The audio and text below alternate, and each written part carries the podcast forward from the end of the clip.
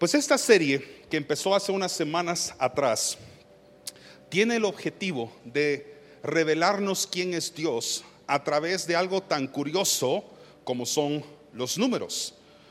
Dios se revela a sí mismo de muchas formas en la palabra, pero una de las que no debemos descuidar en nuestro crecimiento espiritual y conocimiento teológico son los números. En toda la serie he hecho un esfuerzo por resumir las semanas anteriores y esta vez no haré la excepción porque esta es una de esas series en las que es bien importante que tú no pierdas el hilo temático de la misma. Entonces voy a empezar haciendo un repaso. Obviamente cada vez el repaso es un poco más rápido porque si no ocupa mucho tiempo del tema actual. Pero empezamos dando tres premisas. La primera es que los números en la Biblia están revelándonos conceptos y significados que pueden escapar de la lectura casual o de un lector casual. No son números cualquiera, son números muy significativos en la palabra de Dios que el Espíritu Santo intencionalmente colocó ahí para nuestro conocimiento de quién es Dios.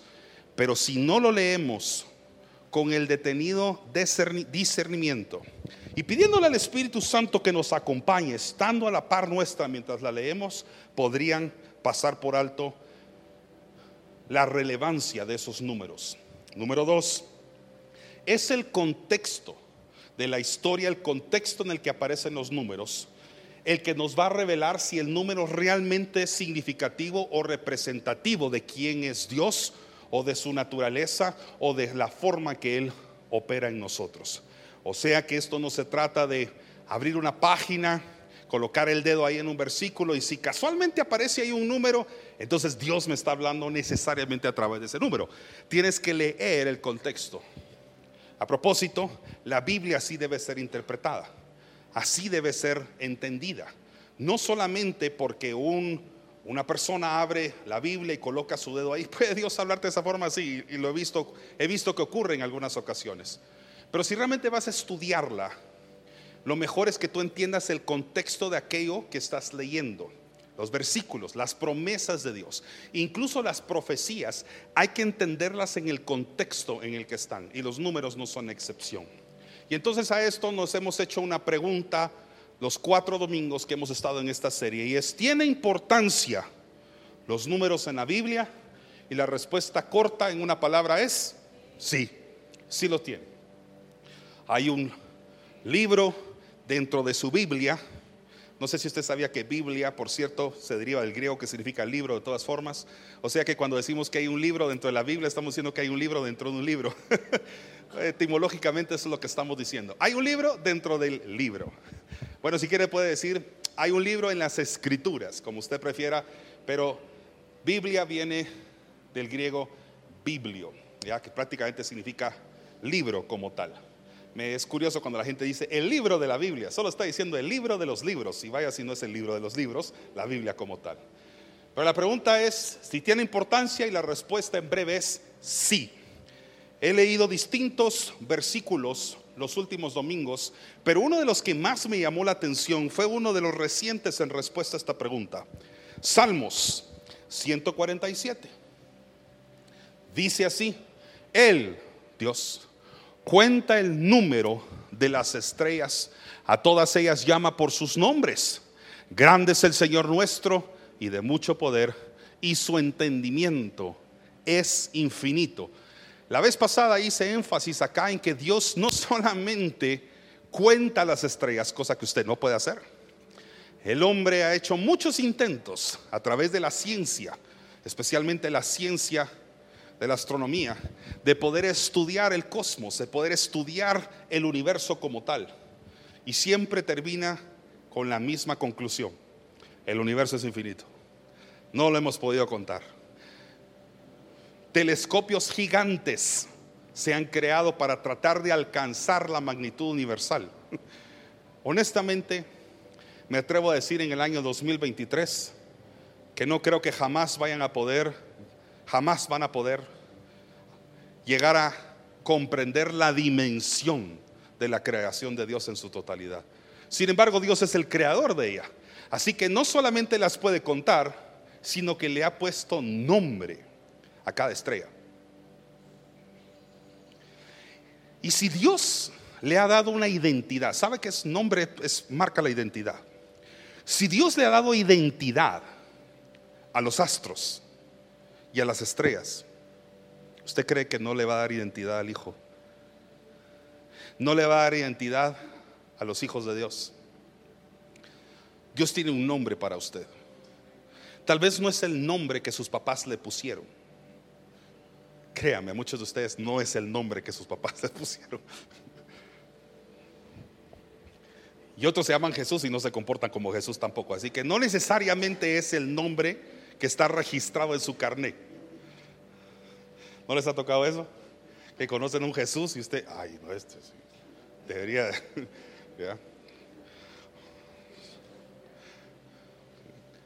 Mejor no sigo mencionando nombres.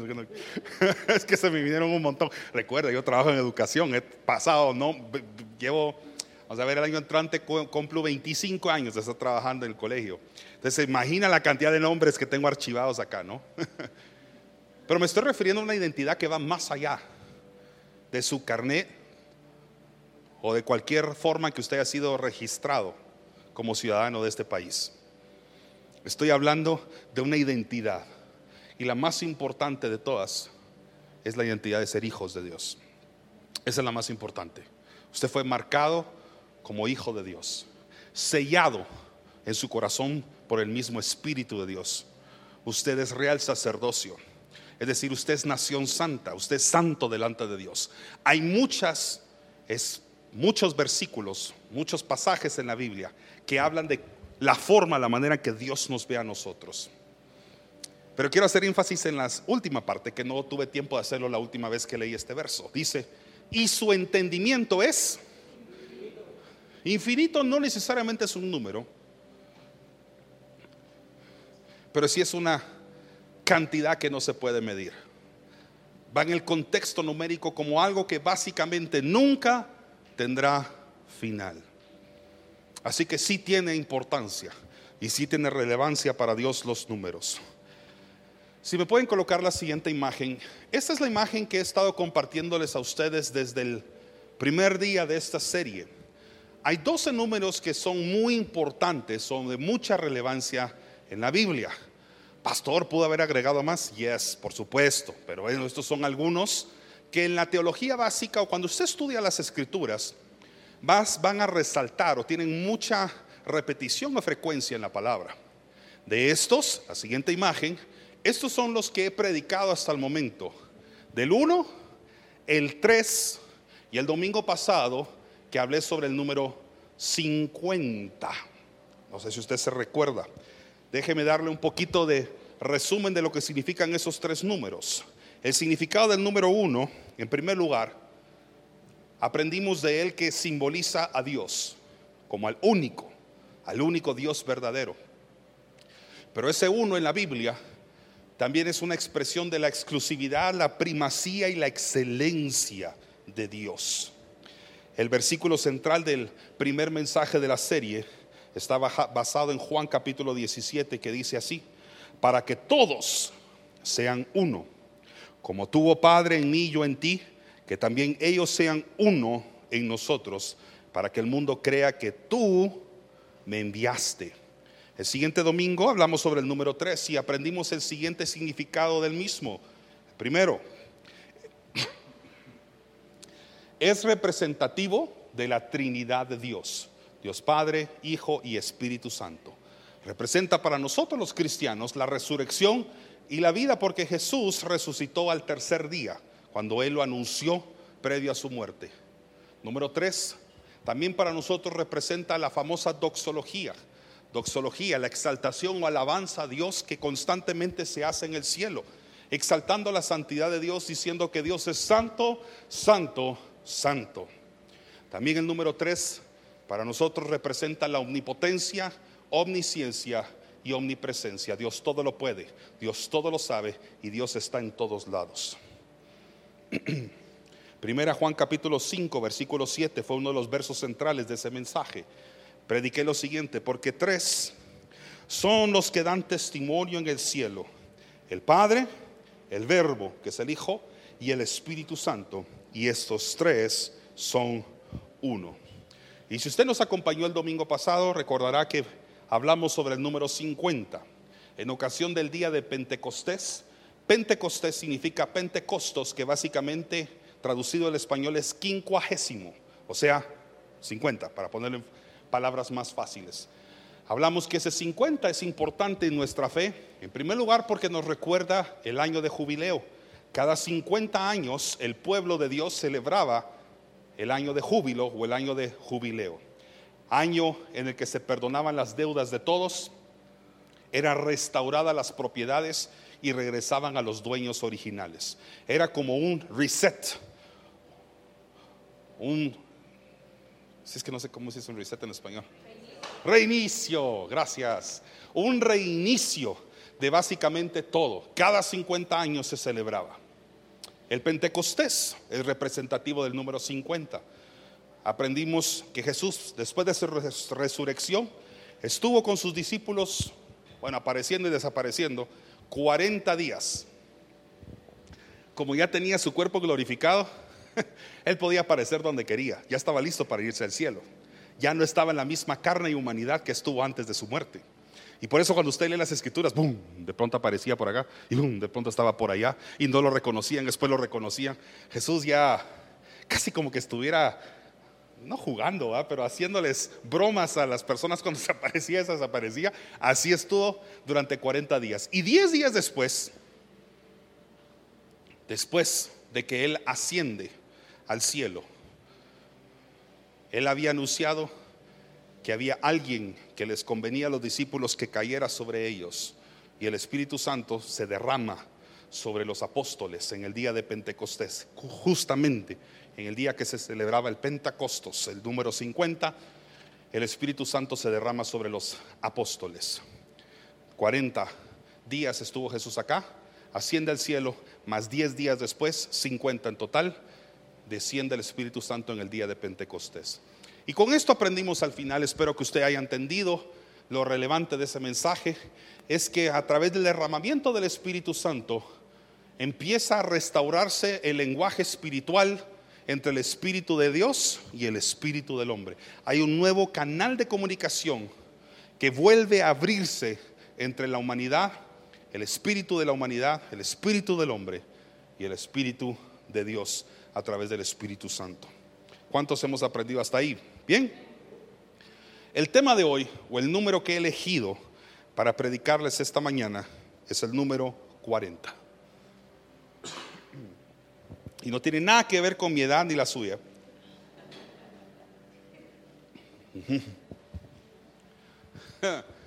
Sino que este número es representativo de muchas cosas.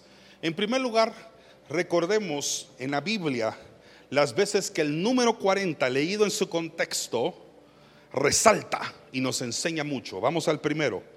40 días y 40 noches del famoso diluvio.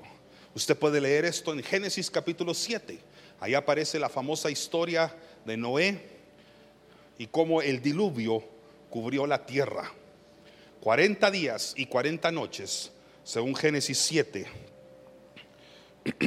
es lo que resulta del diluvio que cubre la tierra. Esto para nosotros representa un periodo de juicio, el juicio de Dios, pero también la purificación, como ustedes decían, el reinicio de la humanidad y la creación. Es un regénesis lo que representa este número 40 en esta historia. Segundo, Muchos recordaremos los 40 años de peregrinación en el desierto. El pueblo de Israel sale de Egipto rumbo hacia la tierra prometida. Y en esa peregrinación, en ese rumbo de punto A a punto B, tienen que atravesar un desierto y su permanencia en ese desierto duró nada más y nada menos, como dice la Biblia, 40 años. Esto para nosotros es representación de un periodo de prueba, de disciplina, que es a lo que se tuvieron que sujetar el pueblo de Dios, y su preparación para poder entrar en la tierra prometida. 40 años es lo que separó a un Egipto de una tierra prometida. Y si a mí me lo, me lo pregunta, en esta separación Egipto, tierra prometida, tiene más relevancia el tiempo que la distancia. Léalo bien. La distancia pudo haber sido corta, pero el tiempo fue más, dando a entender que en esta historia es más importante la permanencia, o sea, el factor tiempo en el desierto, que la distancia que había entre Egipto y la tierra de bendición. Era más importante todavía el tiempo, porque ese tiempo pudo haber sido más corto. Así que esos 40 años que ellos permanecieron ahí es representativo, nos sirve a nosotros para entender que cuando Dios nos quiere llevar de un lugar a otro, no se trata nada más de un tiempo de mudanza, sino que un tiempo. No es un cambio de lugar, es un tiempo en el que Él nos quiere sumergir, meternos, prepararnos para algo nuevo. Algunos lo han experimentado en carne propia. Hay quienes aquí han pasado de un trabajo a otro y no necesariamente al día que salieron de uno, al día siguiente ya estaban ingresando al nuevo. Pasaron por un periodo de desierto, de espera, de paciencia. A quienes han salido de una relación para entrar a otra y no necesariamente usted cortó al novio y al día siguiente ya estaba con alguien más. Pasó por un desierto de prueba, de espera. Llámele soltería, póngale el nombre que usted quiera, pero pasó por un tiempo, por un proceso de preparación. Toda madre que está aquí escuchando este mensaje sabe que cuando quedó embarazada no dio a luz al día siguiente. Pasó curiosamente 40 precisamente semanas de proceso de gestación para que luego pudiera dar vida. Otro número 40, si me lo pueden colocar ahí, es el ayuno que hizo Moisés y que en otra historia aparte, porque no lo hicieron juntos, no voy a pensar aquí porque dice Moisés y Elías es que se juntaron a ayunar, ahí hay cientos de años de separación histórica. Pero los dos, curiosamente, buscaron la voluntad de Dios y el poder de Dios, cada uno, durante un ayuno que duró 40 días, no 40 años, 40 días, tampoco exagere. No vaya a imitarlo porque si no se muere. Otro, 40 años, según la Biblia, duró el reinado de David. Y su hijo que lo sucedió, Salomón también, 40 años. Entre los dos suman 80 años de reinado y de imperio. Esto habla sobre el cumplimiento de llamados. Para Moisés, su llamado es representativo del número 40. Para David, para Salomón, hasta para el mismo Cristo. El número 40 también tiene mucha relevancia en la preparación de sus ministerios o de sus llamados. Siguiente, ya mencioné las 40 semanas de gestación. Yo sé que esto no aparece en la Biblia como tal, pero todos sabemos que Jesús, perdón, que Dios creó la vida, nos creó a nosotros.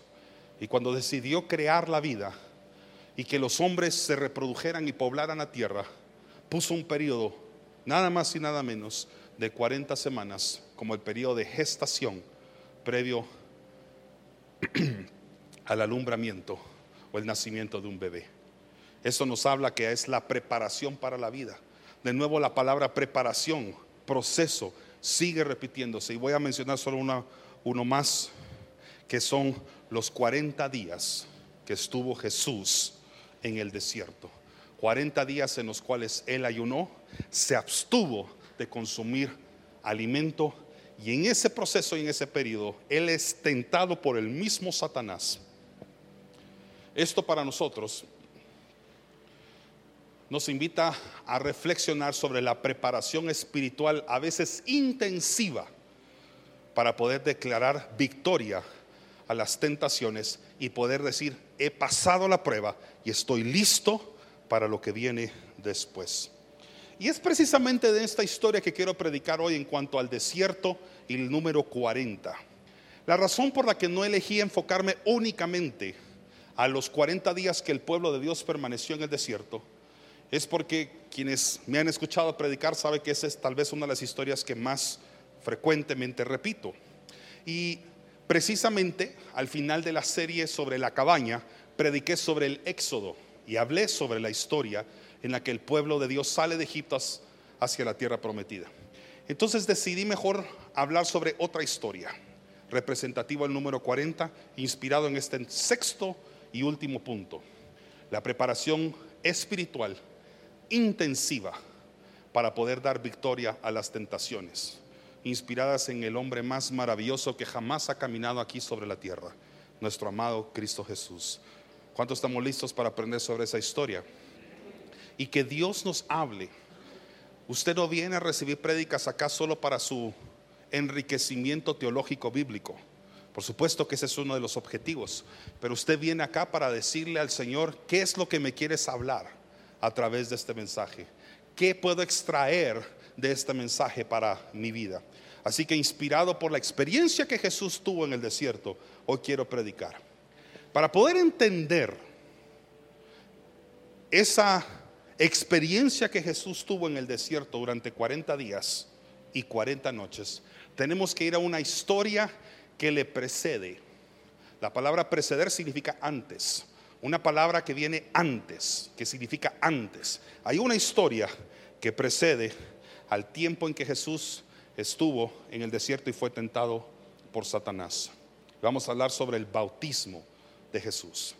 Para poder entender el desierto, a veces tenemos que entender lo que antecede a los desiertos.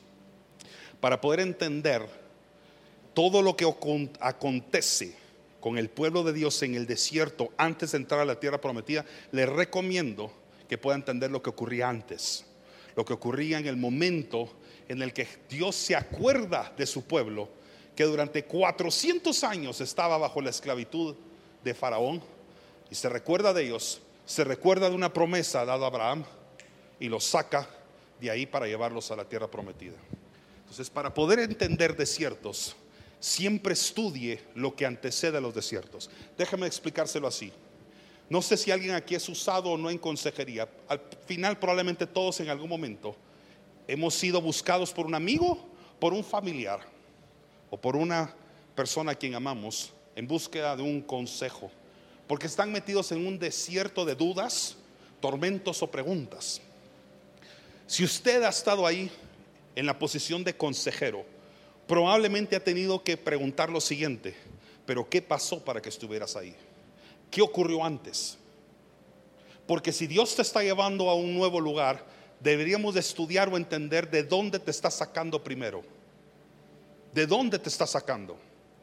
Ah, es que voy hacia los Estados Unidos, te está sacando de Guatemala. ¿Por qué? ¿Por qué vas para allá? ¿Qué dejas atrás? Entonces Dios siempre quiere también revelarnos eso. Y aquí lo que está a punto de ocurrir en la historia que vamos a leer nos dice por qué Jesús fue enviado al desierto. ¿Qué fue el acto que sucedió antes de que él fuera tentado? Mateo capítulo 3. ¿Cuántos están despiertos? Eso. Mateo capítulo 3, versículo 13. Léalo conmigo. Dice así, entonces Jesús vino de Galilea a Juan. Juan es el primo de Jesús, el profeta. A Juan al Jordán para ser bautizado por él. Entienda, Jesús va a ser bautizado. No podemos forzar ni obligar a las personas a bautizarse, pero sí podemos motivarlas a hacerlo. Yo no sé si tú has tomado el acto de bautizarte públicamente en aguas y confesar tu fe pública, en público, perdón, en Cristo, tu fe en Cristo. Pero quiero animarte, si has pensado, considerado hacerlo, que lo hagas. Estás haciendo algo que Jesús mismo hizo. No le pongas pausas a cosas que el mismo Espíritu Santo te mueve a hacer. Muchas de esas pausas que nosotros ponemos son pausas que ponemos en nuestra carne, en nuestra humanidad, porque nos sentimos cómodos en la posición que estamos. El Evangelio es incómodo. El llamado a servir a Cristo es incómodo. El ministerio a veces es incómodo. Ser cristiano a veces va a significar incomodidad social. Si no, pregúnteselo a los apóstoles. Antes de ser bautizados por el Espíritu Santo en el día de Pentecostés estaban dispersos, muchos de ellos huyendo por sus vidas.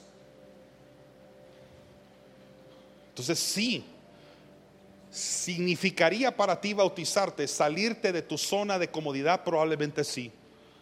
Porque después de bautizarte y confesar tu fe en Cristo, te toca ahora comprometerte con Él. Seguir los lineamientos que la palabra establece del cristianismo. Y eso a veces va a incomodar tu, incomodar tu carne. Vas a tener que a veces decirle no al pecado. Mejor dicho, siempre. siempre, siempre, siempre, siempre. No a veces, siempre, siempre.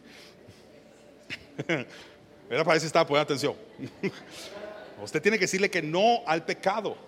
Entonces entienda que el bautismo representa un antes y un después. Así que si Jesús está por bautizarse, como usted y yo probablemente lo hemos hecho, es porque estamos marcando un antes y un después en nuestro llamado, en nuestro caminar con Dios aquí en la tierra.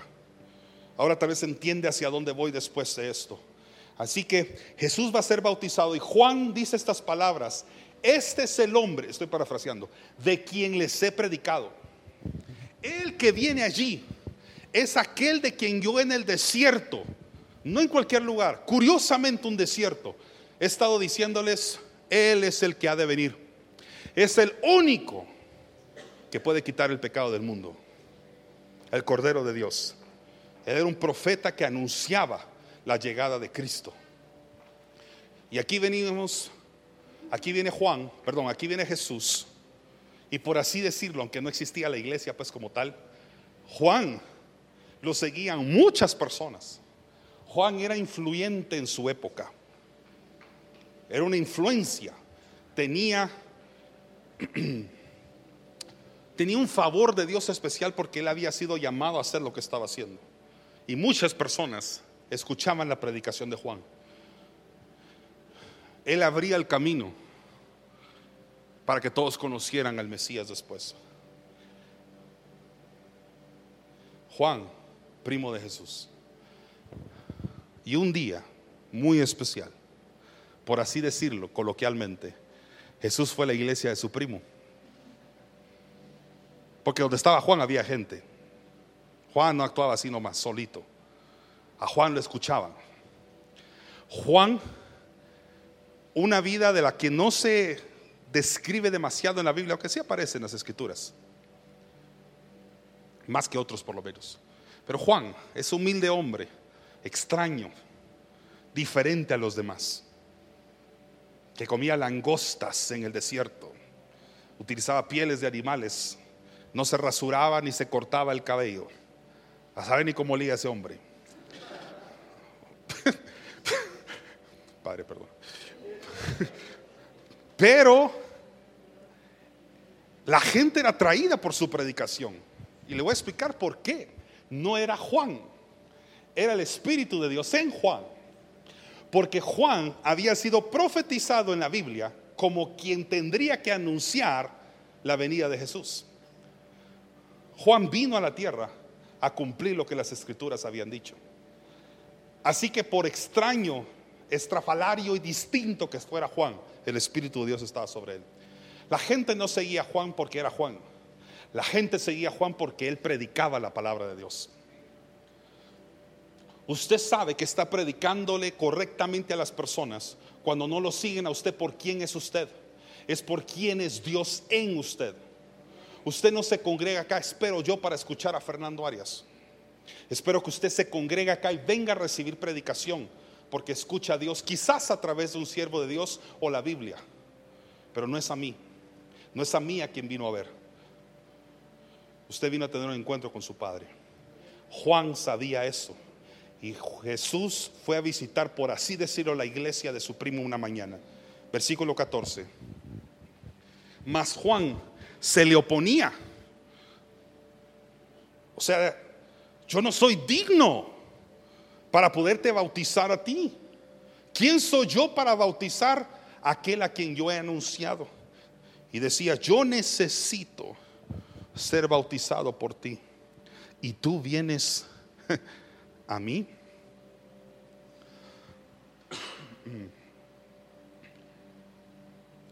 Cuando Jesús se acerca a su vida, siéntase dichoso y reciba y acepte su presencia en usted. No importando las circunstancias en las que usted se acerque. Cuando estamos delante de la presencia de Dios, nos cuestionamos y nos preguntamos, ¿seré digno yo de que se presente en mi vida? Si Dios intencionalmente se manifiesta en su vida, es porque así quiere hacerlo, porque lo ama y porque la gracia y el favor del Padre están sobre ustedes y por eso Cristo va con usted. Pero Jesús mire lo que le responde, deja ahora, porque así conviene que cumplamos toda justicia, entonces le dejó. Y Jesús después que fue bautizado subió luego del agua y aquí los cielos le fueron abiertos y vio al Espíritu de Dios que descendía como paloma y venía sobre él. Y hubo una voz de los cielos que decía, este es mi Hijo amado en quien tengo complacencia. Yo me imagino a Jesús incluso saliendo del agua y cuando escucha la voz de su padre en el cielo diciéndole, este es mi hijo, en quien tengo complacencia, viendo a su primo, es de su primo. ¿Le dice así? Eh? ¿Viste? Déjeme usar mi imaginación un poquito. Le déjeme resumirle en cuatro partes lo que usted acaba de ver acá. Número uno, Juan no quiere bautizar a Jesús. No se siente digno de bautizarlo. Pero Jesús insiste para que se cumpla la palabra. Hermanos, puedo decirles algo con total transparencia. Si Juan no hubiese bautizado a Jesús, ¿de qué servía el Antiguo Testamento? Era para que se cumpliese si Juan no lo hacía, ¿de qué servía el Antiguo Testamento? Y número cuatro, Jesús se sometió a la autoridad de Juan y fue bautizado. Hay tres cosas que podemos aprender de esta historia. Número uno, si no aceptas la autoridad, si no aceptas la autoridad local, ¿cómo vas a entender la autoridad celestial? Estamos hablando de Jesús. Y muchos se niegan a entender o aceptar las autoridades locales, las que Dios instituye y levanta en esta tierra, en la iglesia y aún fuera de la iglesia. Mi comentario va o trasciende más allá de la institución eclesiástica. Mi comentario va respaldado por palabras de Jesús como a César lo que es del César y a Dios lo que es de Dios. Ustedes tienen autoridades como ciudadanos de este mundo y tienen autoridades también como ciudadanos del reino de los cielos. Y en nuestra preparación como llamados, hay quienes dicen, es que yo me sujeto a Dios. No se le olvide la sujeción de primero a los hombres. Usted no va a comprender la obediencia y la rendición de cuentas a Dios si no la practica en la tierra también aquí a los hombres. Estamos hablando de Jesús, no de cualquier hombre. Jesús reconoció y aceptó la autoridad. Número dos, Dios quiere a ti afirmarte antes de iniciar su plan en ti. Jesús recibe la voz del cielo. Este es mi Hijo amado, en quien tengo complacencia.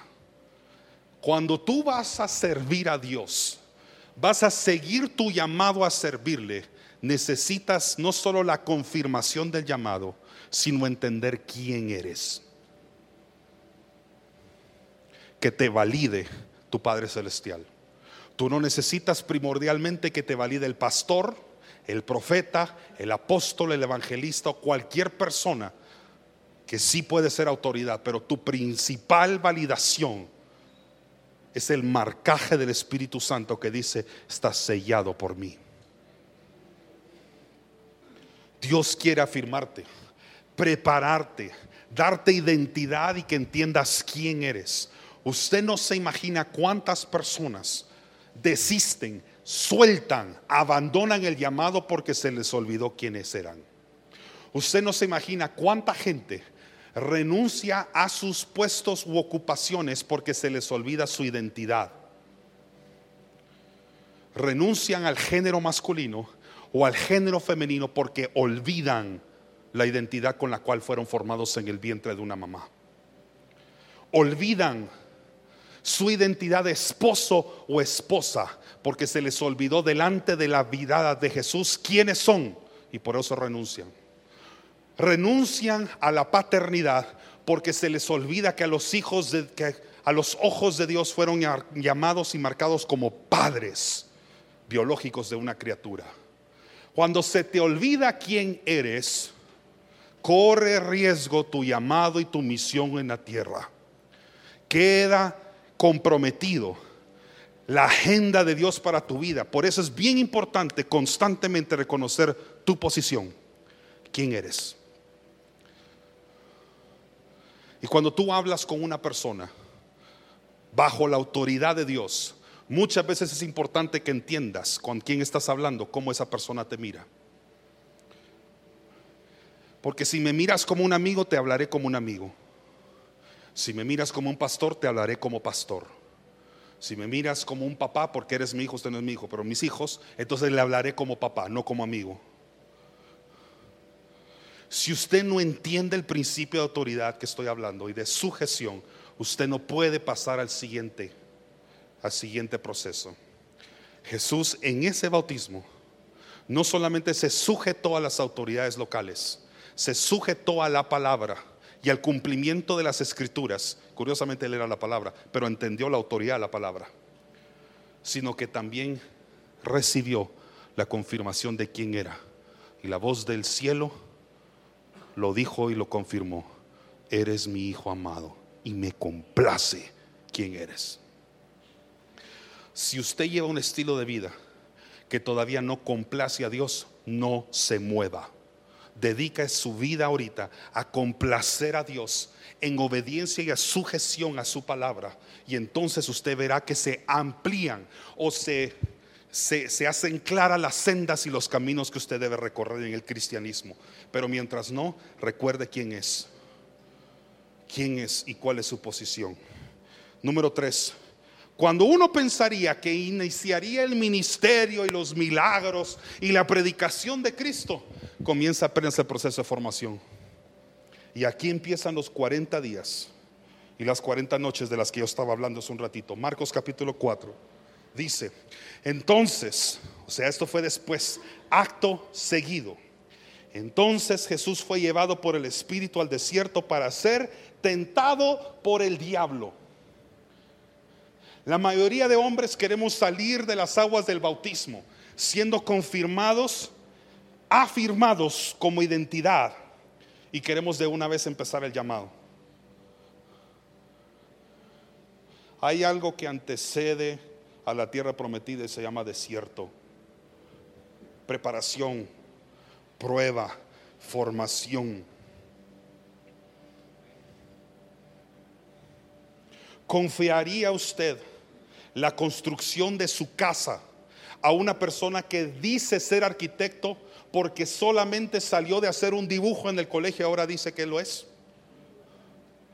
No, no pasó por el proceso de formación, capacitación.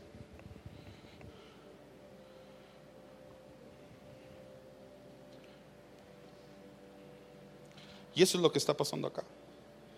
Viene un proceso en la vida de Jesús. Y uno se pregunta, ¿cómo el Espíritu de Dios mueve a Cristo al desierto para ser tentado por Satanás? Pareciera un acto de malicia. Lo que no entendemos es que con este acto Jesús está por demostrar su fidelidad a Dios, su resistencia al pecado y su compromiso con su misión aquí en la tierra. Las pruebas sacan eso de ti. Las pruebas confirman tu compromiso con Dios, tu obediencia y sujeción a la palabra y a la voz de Dios. Nadie las quiere y son incómodas. si hubiéramos entrevistado a Jesús en el día número 20, y hoy mi imaginación a veces va, pero si hubiéramos podido llegar como reporteros al día 20 de los 40 que estuvo en el desierto, ¿cómo le va? ¿Tiene hambre? Probablemente hubiera dicho que sí. ¿Ha sido fácil? No, no ha sido fácil. Usted se imagina, así como son hoy los reporteros de intrometidos, cuando Jesús está cargando la cruz en camino al Gólgota. Un reportero es, no voy a decir la cadena de noticias, ¿cómo va? ¿Cómo se siente?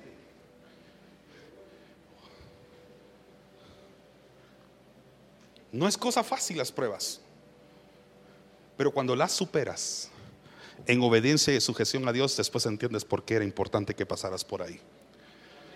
Jesús no hubiera podido, en primer lugar, ascender al cielo si no moría y resucitaba con el poder de la resurrección, si no resucitaba en cuerpo glorificado. Segundo lugar, si Él no hubiera muerto, usted y yo tendríamos muerte y no vida eterna. Entonces, cuando ya pasamos la prueba, entendemos por qué teníamos que ser obedientes. Los desiertos los desiertos revelan quiénes somos y cómo estamos. No solamente son procesos de formación, no son dulces y cómodos, pero revelan cómo está nuestro corazón, quiénes somos realmente y si estamos listos para lo siguiente. Versículo 2. Y después de haber ayunado 40 días y 40 noches, ¿qué dice ahí? Jesús fue hombre y así como también en una ocasión previo a este, eh, perdón, en una ocasión después, también iba caminando con sus discípulos y en el camino encuentra una higuera y porque tenía hambre empieza a hurgar entre las hojas, nos revela que Jesús era hombre y tenía necesidades, entre las cuales una necesidad fisiológica común es querer comer. Yo no sé si usted ha hecho una dieta de ese nivel pero probablemente va a tener hambre después de 40 días de no comer. Dice, y vino a él el tentador y le dijo, si eres hijo de Dios, vi que estas piedras se conviertan en pan. Y él respondió y dijo, escrito está, no solo de pan vivirá el hombre, sino de toda palabra que sale de la boca de Dios. Y aquí quiero decir tres veces una afirmación sobre usted, una afirmación de identidad. Si puede escribirla en algún lugar, hágalo por favor.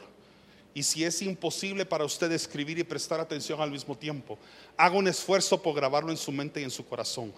Pero tres veces voy a decir la siguiente expresión, cuando sé quién soy. Y luego voy a dar una segunda parte de la oración después de una coma. Tres veces usted va a escribir, cuando yo sé quién soy o cuando sé quién soy y usted va a complementar la oración. Aquí va la primera, cuando sé quién soy, no tengo necesidad de demostrarlo. Cuando yo sé que soy amado, no necesito demostrarle a las personas en mis redes sociales que soy amado. Yo ya sé que soy amado. No necesito presumir de algo. Es más, cuanto más las personas tienen necesidad de que el mundo vea que son amados es porque menos amados se sienten.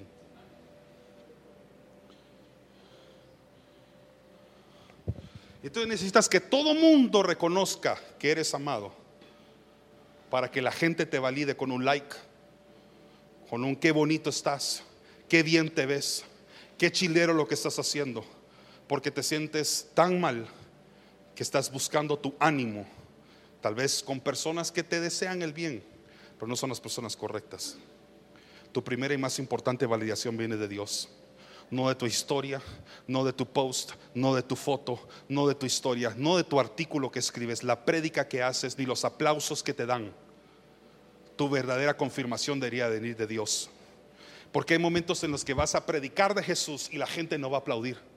La gente te va a rechazar y te va a decir, este está hablando de Cristo y eso es sinónimo de rechazo. Pero cuando tú sabes quién eres y sabes tu llamado, no importa si la gente te valida o te invalida, tu primera y más importante validación viene del cielo que te dice, Él es mi hijo, ella es mi hija y me complace lo que está haciendo, aunque ustedes los demás no lo entiendan. Segundo, cuando sé quién soy, la segunda parte la llena usted. No necesito vivir de las expectativas de la gente.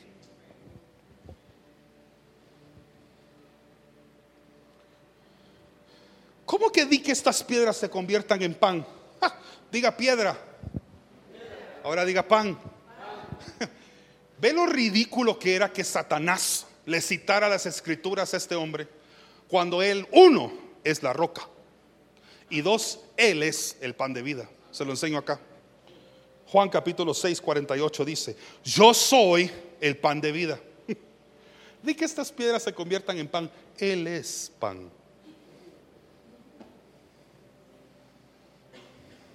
Primero Pedro 2.4.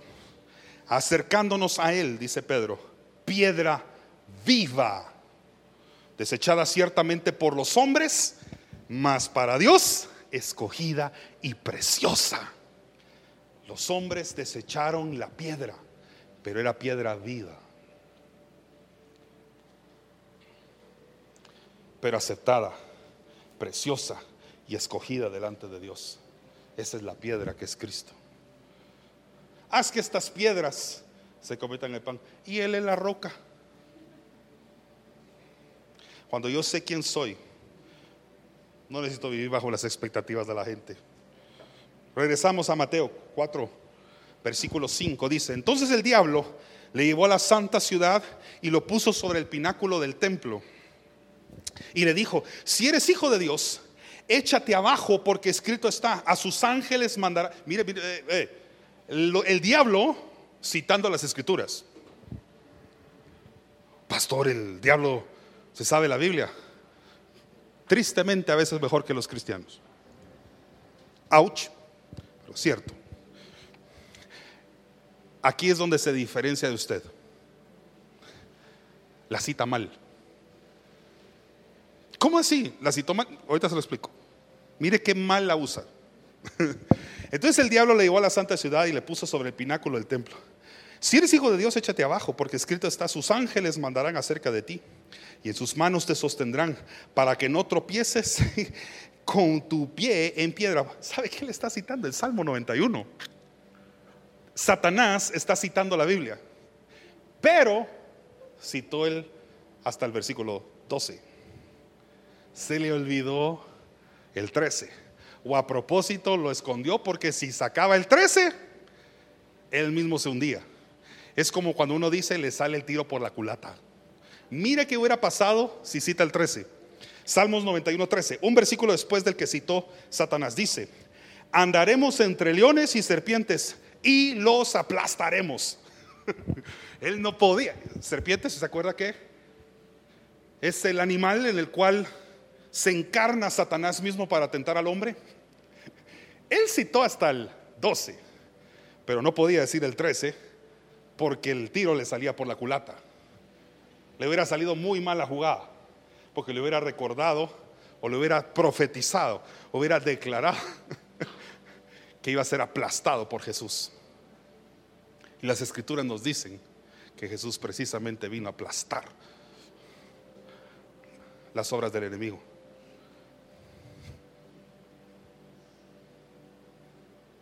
Y cuando Adán y Eva cayeron en pecado, ya se había profetizado de que había un día que el Hijo del Hombre aplastaría a la serpiente por su cabeza.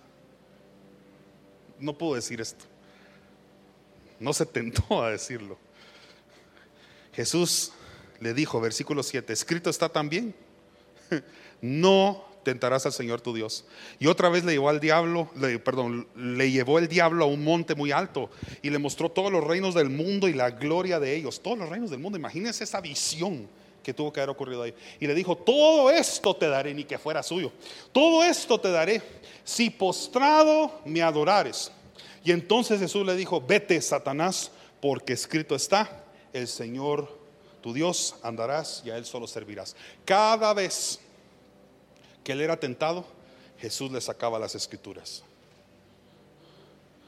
El cuerpo de Jesús estaba débil, mas su espíritu estaba ardiente, vivificado y la palabra de Dios estaba en la punta de la lengua de Cristo. Usted puede estar físicamente débil, sin recursos, sin dinero, sin fuerzas, enfermo, debilitado, mas la palabra de Dios puede estar ardiendo en su boca en este momento. Por eso diga el pobre rico soy.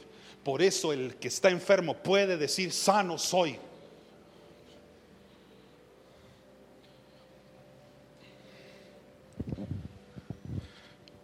Entienda esto, la última, cuando sé quién soy, y en esto, sé quién es mayor que yo. O sea, cuando usted sabe quién es, por entender principio de autoridad, siempre va a saber lo siguiente, que también hay alguien que es mayor que usted. Siempre. Hay una autoridad sobre usted. Siempre.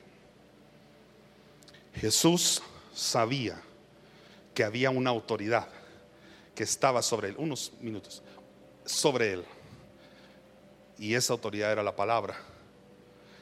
Jesús es la palabra, pero se sujetó a la misma.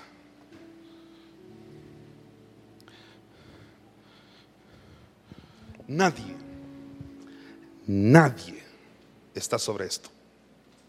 Nadie.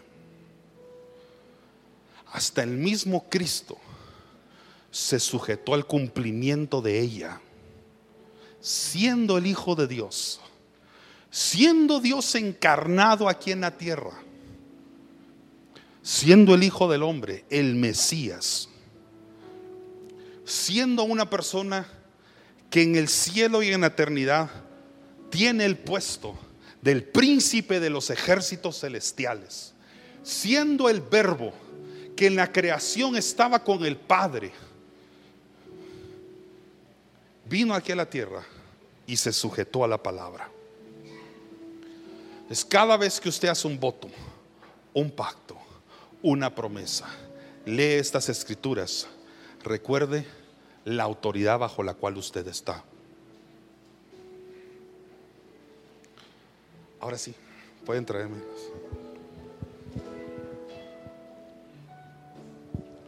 Gracias.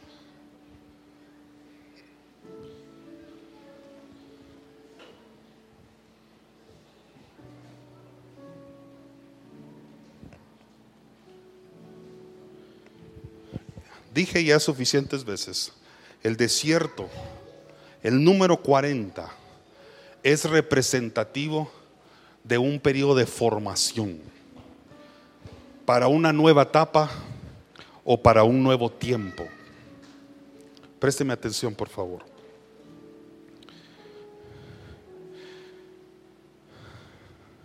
Hay algo que aprendí hace muchos años. Cada vez que Dios nos lleva al desierto, hace un cambio en nuestra preparación. Pero cada vez que yo leo la palabra desierto en las escrituras, encuentro una cosa interesante. Un cambio o un alimento importante.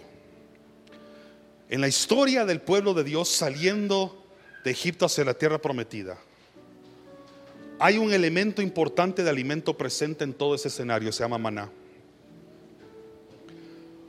O hay otras ocasiones en las que el hombre está en el desierto y se abstiene de comer, como lo hizo David, como lo hizo Elías, como lo hizo en este caso Jesús.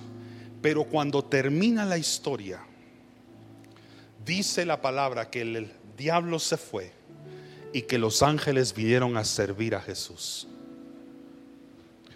Dice la historia también que después de haber resistido 40 años y haber pasado por el proceso de formación, el pueblo de Dios pasó de comer el sencillo y diario maná a comer de una tierra de la cual fluía leche y fluía miel.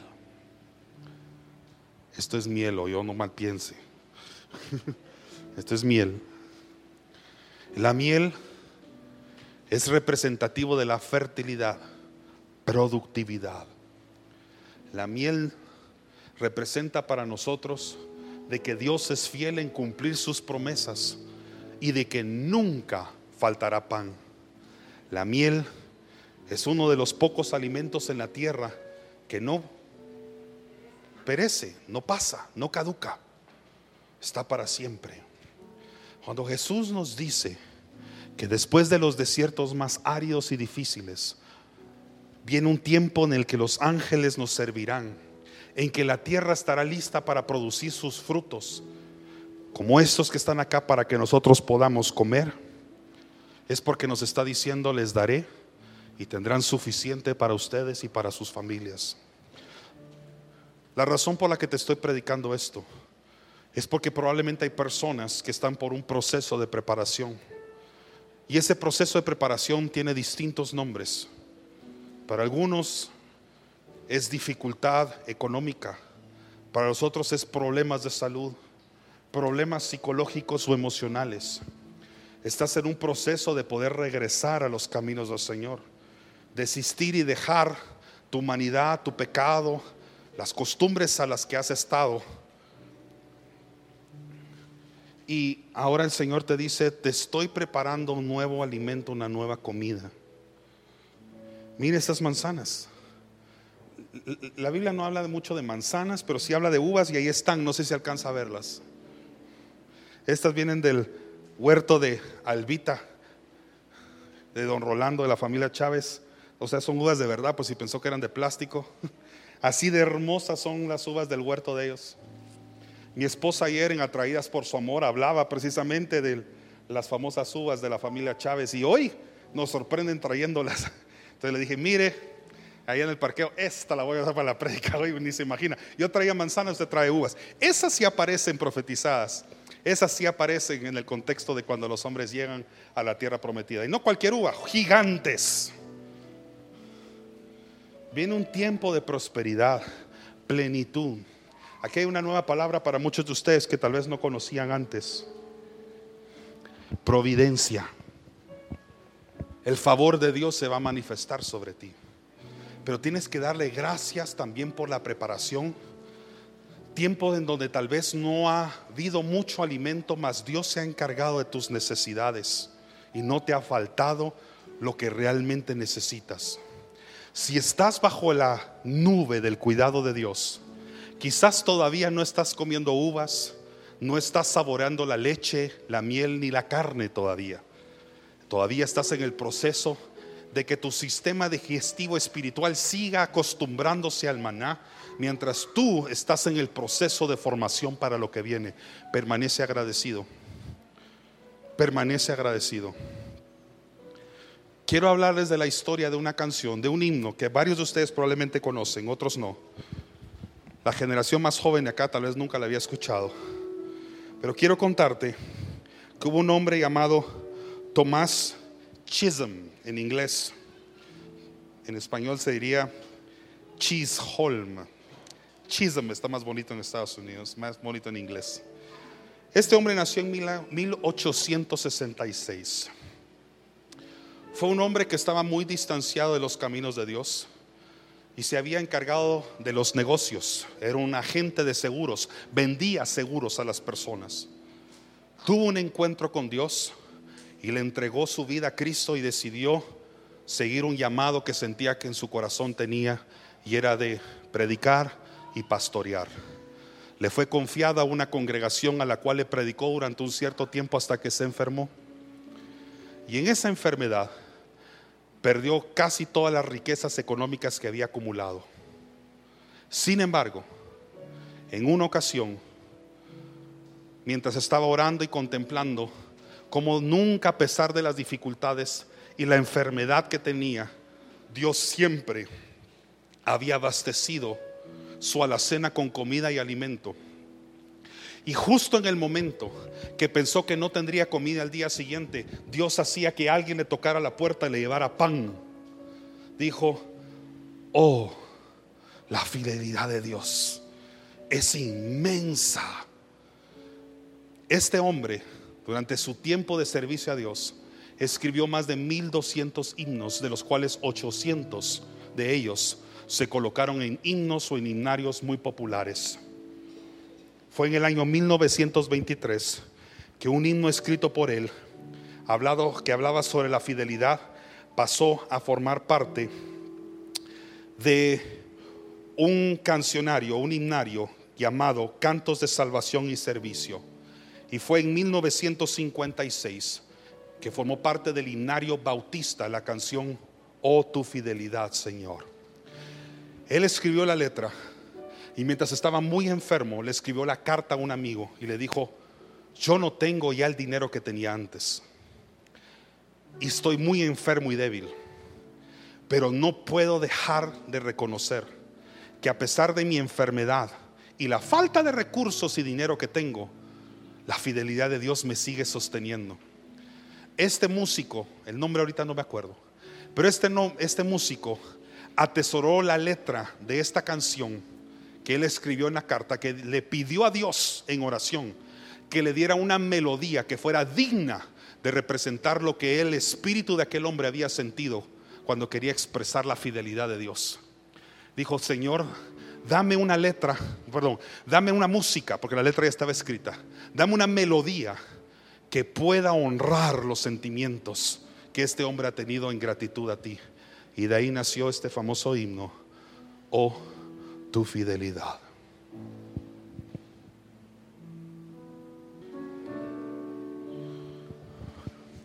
Yo le pedí al Señor que me diera un contenido profético para terminar este mensaje.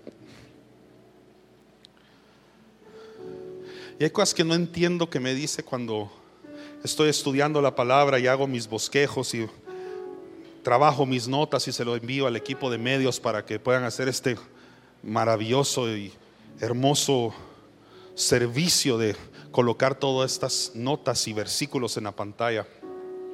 Pero no lo entendí hasta ahorita.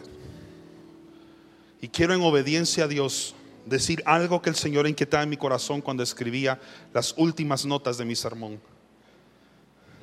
Y me decía así, como en el escenario de Juan y de Jesús, va a llegar un tiempo en el que personas o el mismo mundo dirá, ese es el hombre, esta es la mujer a quien hemos estado esperando en este momento.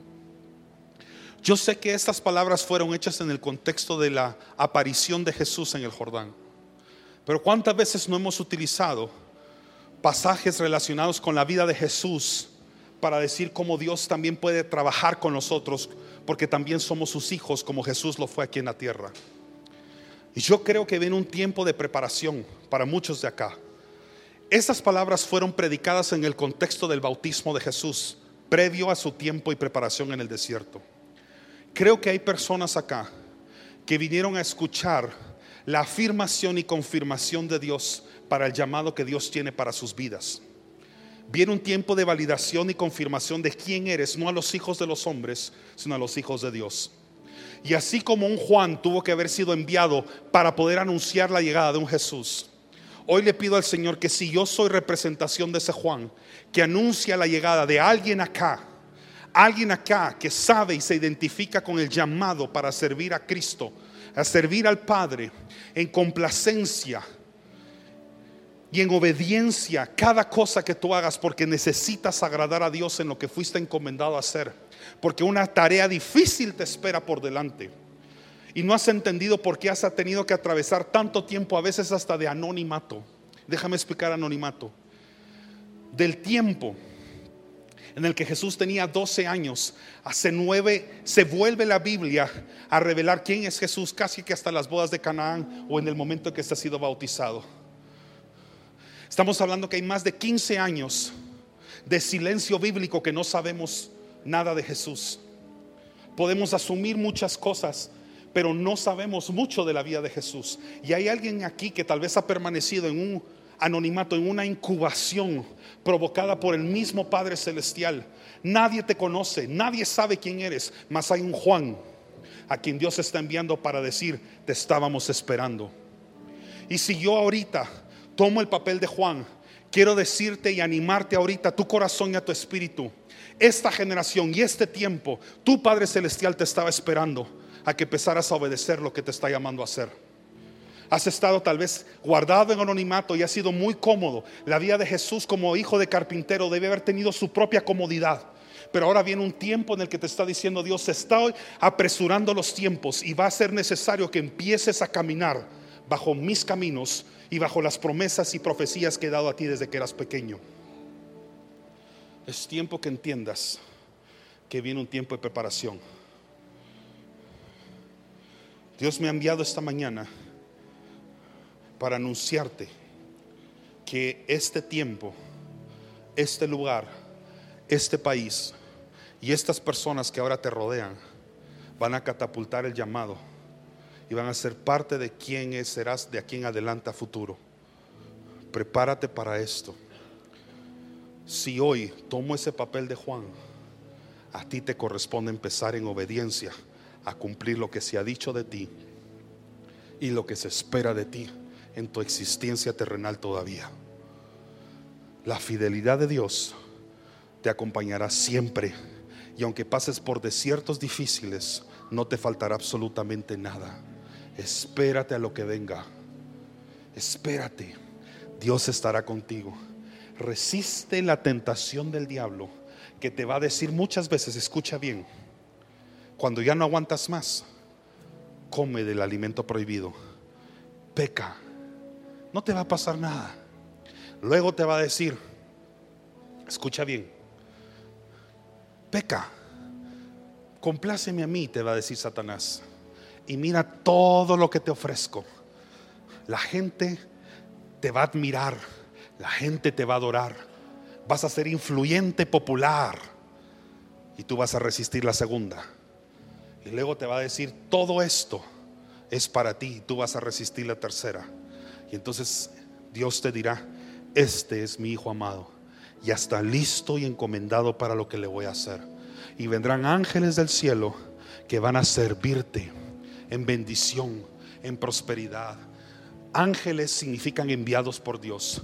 En este caso probablemente los ángeles son literalmente descendidos del cielo, pero Dios a veces envía ángeles que son mensajeros, a veces con pies, no con alas, con brazos, sin alas, con vestidos de ropa habitual y normal, no necesariamente con túnicas blancas resplandecientes, pero son enviados como mensajeros por Dios para decirte, vengo a tu servicio.